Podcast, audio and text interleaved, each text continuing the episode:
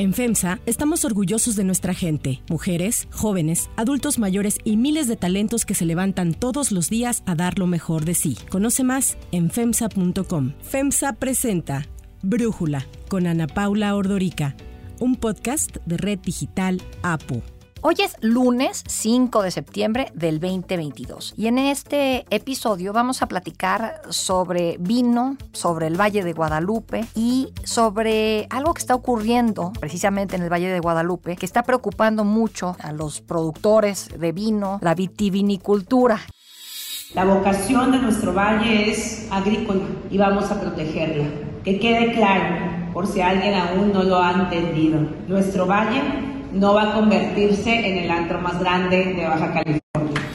Y para ello me da muchísimo gusto poder platicar con Fernando Pérez Castro. Él es dueño de las vinícolas Lomita y Finca La Carrodilla, presidente del Consejo Estatal de Productores de Vid de Baja California. Te agradezco, Fernando, que podamos platicar el día de hoy que van a arrancar con una campaña muy importante. No, al contrario, muchas gracias por la invitación. Oye, Fernando, a ver, platícanos. Uno piensa en el Valle de Guadalupe y evidentemente piensa en vino. Y el vino baja californiano, que ya es un vino pues que tiene estampa eh, conocida en no solo México. ¿Qué está pasando? ¿Por qué hay preocupación entonces? El Valle de Guadalupe, en efecto, como mencionas, es el epicentro del vino mexicano. Acá se produce, en la región se produce alrededor del 75% del vino que se produce en el país. Esto es tres cuartas partes del vino mexicano es baja californiano. Es una actividad vocacional, es una actividad que tiene muchísimo tiempo en la zona y que le ha dado identidad a la región. Y también el Valle de Guadalupe en particular, porque hay varios valles en Ensenada, pero el Valle de Guadalupe concentra al mayor número de vinícolas, pero también al mayor número de restaurantes, de hoteles y de otro tipo de comercio que este, han eh, experimentado un crecimiento exponencial principalmente en los últimos 10 años. De ahí es donde viene un poquito la preocupación en relación a que este crecimiento no se ha traducido en un desarrollo integral y eh, estamos empezando a ver ya los síntomas de esto y es algo pues que evidentemente a quienes queremos el Valle de Guadalupe, que no somos solamente los viticultores, sino los baja californianos y yo pensaría que también los mexicanos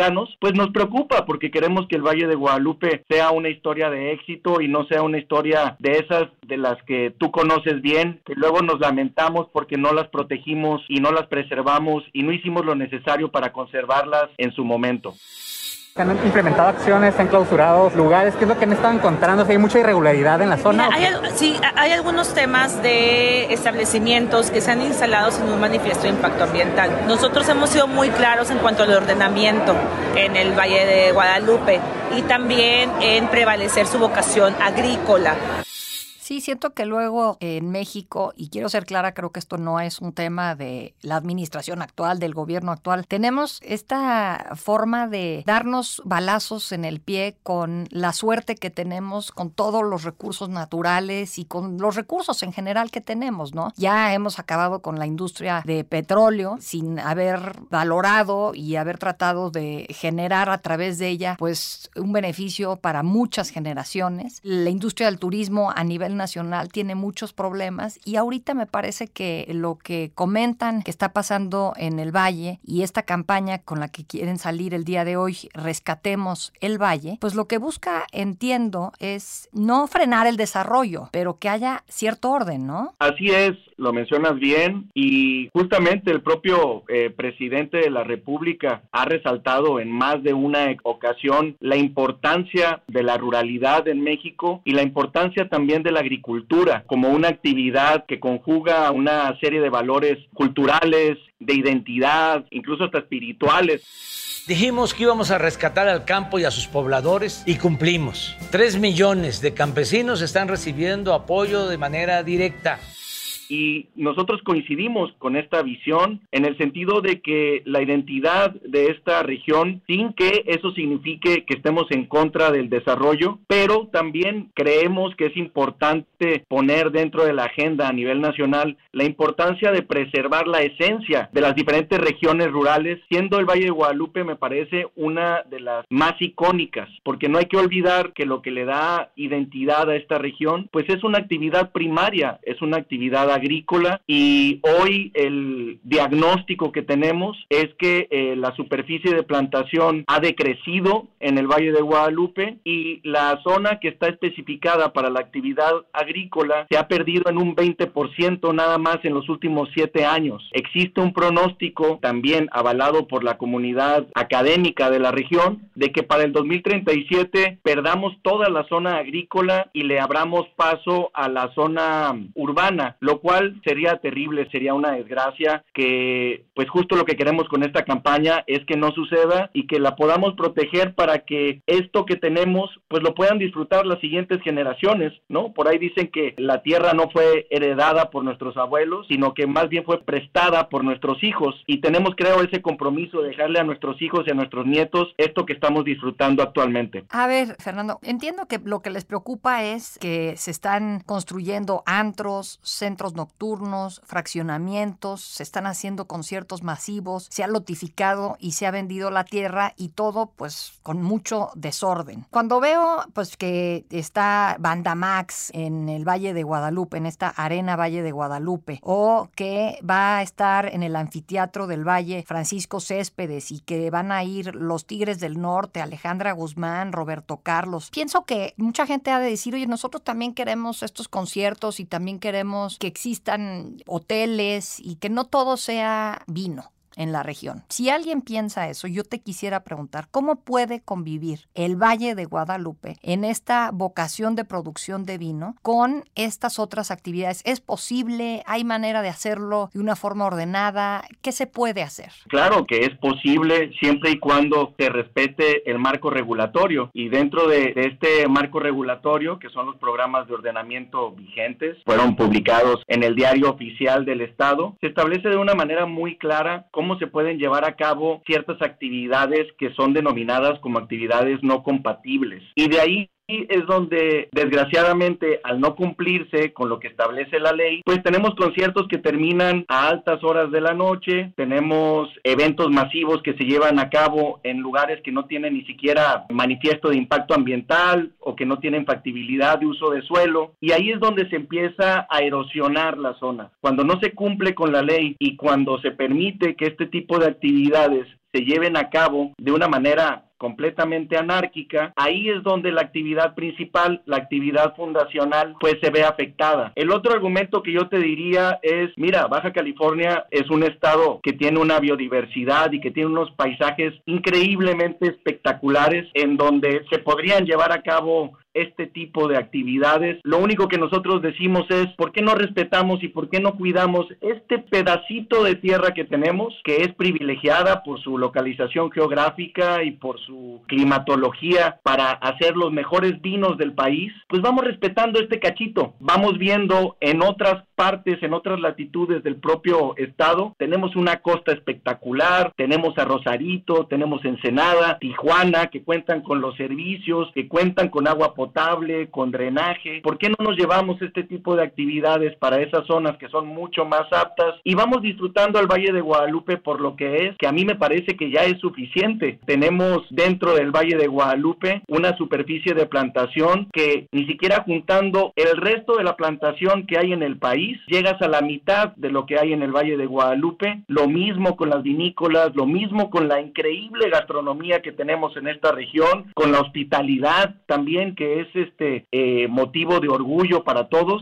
pues vamos manteniéndolo así para que las futuras generaciones lo puedan disfrutar, porque si queremos que todo suceda en el Valle de Guadalupe, va a terminar porque a muy corto plazo no pueda suceder nada. Entiendo que lo que ustedes le están proponiendo al gobierno del estado de Baja California es que se nombre al Valle de Guadalupe como una zona de belleza natural y cultural. ¿Qué implicaría esto, Fernando? Eso implicaría preservar las zonas de conservación dentro del programa sectorial. Más del 80% del mapa de zonificación es justamente de zona de conservación, que la zona de conservación es fundamental para conservar la biosfera y también para fomentar la actividad agrícola. Si protegemos los cerros y protegemos el arroyo y sus cauces, que son zonas de conservación, creo que tenemos una alta posibilidad de preservar esta región. Eso es lo que nosotros pedimos, eso es lo que nosotros le estamos solicitando a la autoridad. Hemos recibido por parte del gobierno del estado y por parte también del gobierno federal y también del municipio, me parece que una actitud proactiva y productiva en cuanto a que esto pueda suceder, pero me parece que no es algo que se deba de quedar solamente en el ámbito del gobierno y de la política. A nosotros lo que nos interesa es generar conciencia a nivel nacional, porque si nosotros queremos conservar al Valle de Guadalupe, no nada más con un marco normativo o con una voluntad política se va a lograr. Esto nos compete a todos, a los medios de comunicación, a los inversionistas, a los viticultores y también a quien nos visita. Quien nos visita me parece que es clave para que podamos generar esta conciencia que te digo y que podamos respetar las limitaciones que tiene esta región en razón de la limitación también de sus pocos recursos naturales. Yo volteo a ver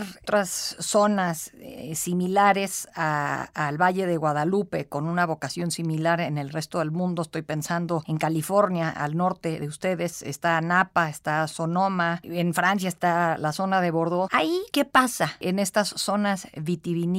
¿Tienen algún problema similar que nosotros pudiéramos voltear a ver y ver cómo lo están resolviendo? ¿Qué nos puedes comentar de esto, Fernando? Sí, de hecho, fíjate que eh, tuvimos la oportunidad de hacer un viaje con la que entonces era la gobernadora electa, que hoy es nuestra gobernadora, la maestra Marina del Pilar a Napa Valley para entender cómo se ha organizado, cómo se ha ordenado esa región, que es una región, pues es la región dentro del continente más importante, sin lugar a dudas, en cuanto a la vitivinicultura. Y lo que se ha establecido ahí de una manera muy firme es la conservación por medio de una legislación muy estricta de las zonas que sirven como un colchón ecológico, que son las zonas de conservación que te comento, y también la protección de las zonas agrícolas. Hemos estado eh, trabajando con la Secretaría de Medio Ambiente y revisando que se cumplan con todos los requisitos y por supuesto con el manifiesto de impacto ambiental.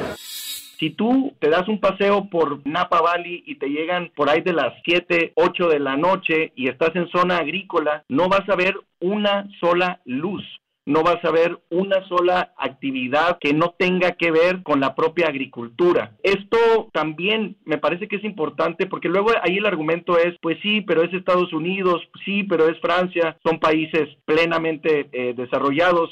Bueno, a eso pues, aspiramos, hay que darse una vuelta a Chile, hay que darse una vuelta ah, a Argentina o a Uruguay y podemos ver cómo también son zonas mucho más desarrolladas que la nuestra, pero son países subdesarrollados y que han entendido la importancia de la viticultura como el corazón del desarrollo de una zona. Cuando no se toma en cuenta la viticultura y se empiezan a tomar en cuenta otras actividades no complementarias, ahí es donde se empieza a perder no solamente la esencia, sino la capacidad capacidad de absorción del, del desarrollo de la propia zona y empieza a generarse un caos no solamente desde la parte urbana, sino también desde la parte ecológica. Totalmente de acuerdo. Te quisiera preguntar, cuando no hay una explicación lógica para algo que ocurre, este famoso dicho, si no hay una explicación lógica, hay una explicación metálica. ¿Quién se está beneficiando de esta vulnerabilidad en la que está padeciendo el Valle de Guadalupe? Se están beneficiando todos aquellos que o tienen tierra en el Valle de Guadalupe o que han encontrado dentro del Valle de Guadalupe una posibilidad para explotarlo y tener un beneficio a corto plazo. Y bueno, pues eh, desgraciadamente el Valle de Guadalupe se ha convertido en una zona, híjole, em, igual me equivoqué al decirte desgraciadamente, más bien lo que ha sucedido para bien y para mal es que el Valle de Guadalupe se ha convertido en una zona bien atractiva para inversionistas. El problema es que cuando estos inversionistas llegan y no encuentran un marco regulatorio que deba ser aplicado de una manera estricta, pues se empieza a convertir en un tema totalmente discrecional y evidentemente cuando dejas que el progreso y que la inversión y que en el nombre de la rama económica se desarrolle en una zona, pues empiezas a encontrar problemas que luego ya no tienen retorno. Fernando Pérez Castro, muy atentos estaremos a esta campaña y a la respuesta que reciban de las autoridades y en general, como dices, no nada más autoridades, de la gente de Baja California y de los mexicanos que todos tendremos interés en que el Valle de Guadalupe como uno de los hitos agrícolas de México así permanezca. Muchísimas gracias por platicar con nosotros. Al contrario, muchas gracias a ti.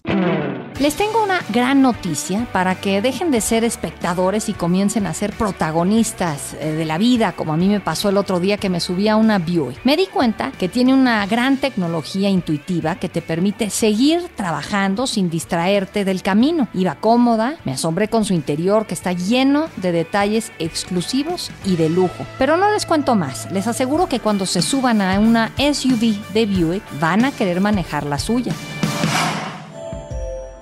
Yo soy Ana Paula Ordorica Brújula, lo produce Batseba Feitelson. En la redacción, Airam Narváez. En la coordinación y redacción, Christopher Chimal. Y en la edición, Cristian Sorian. Los esperamos mañana con la información más importante del día. Oxo, Farmacias ISA, Cruz Verde, Oxo Gas, Coca-Cola FEMSA, Invera, Torrey y PTM son algunas de las muchas empresas que crean más de 245 mil empleos tan solo en México y generan valor como parte de FEMSA. FEMSA presentó Brújula con Ana Paula Ordorica, un podcast de Red Digital APO.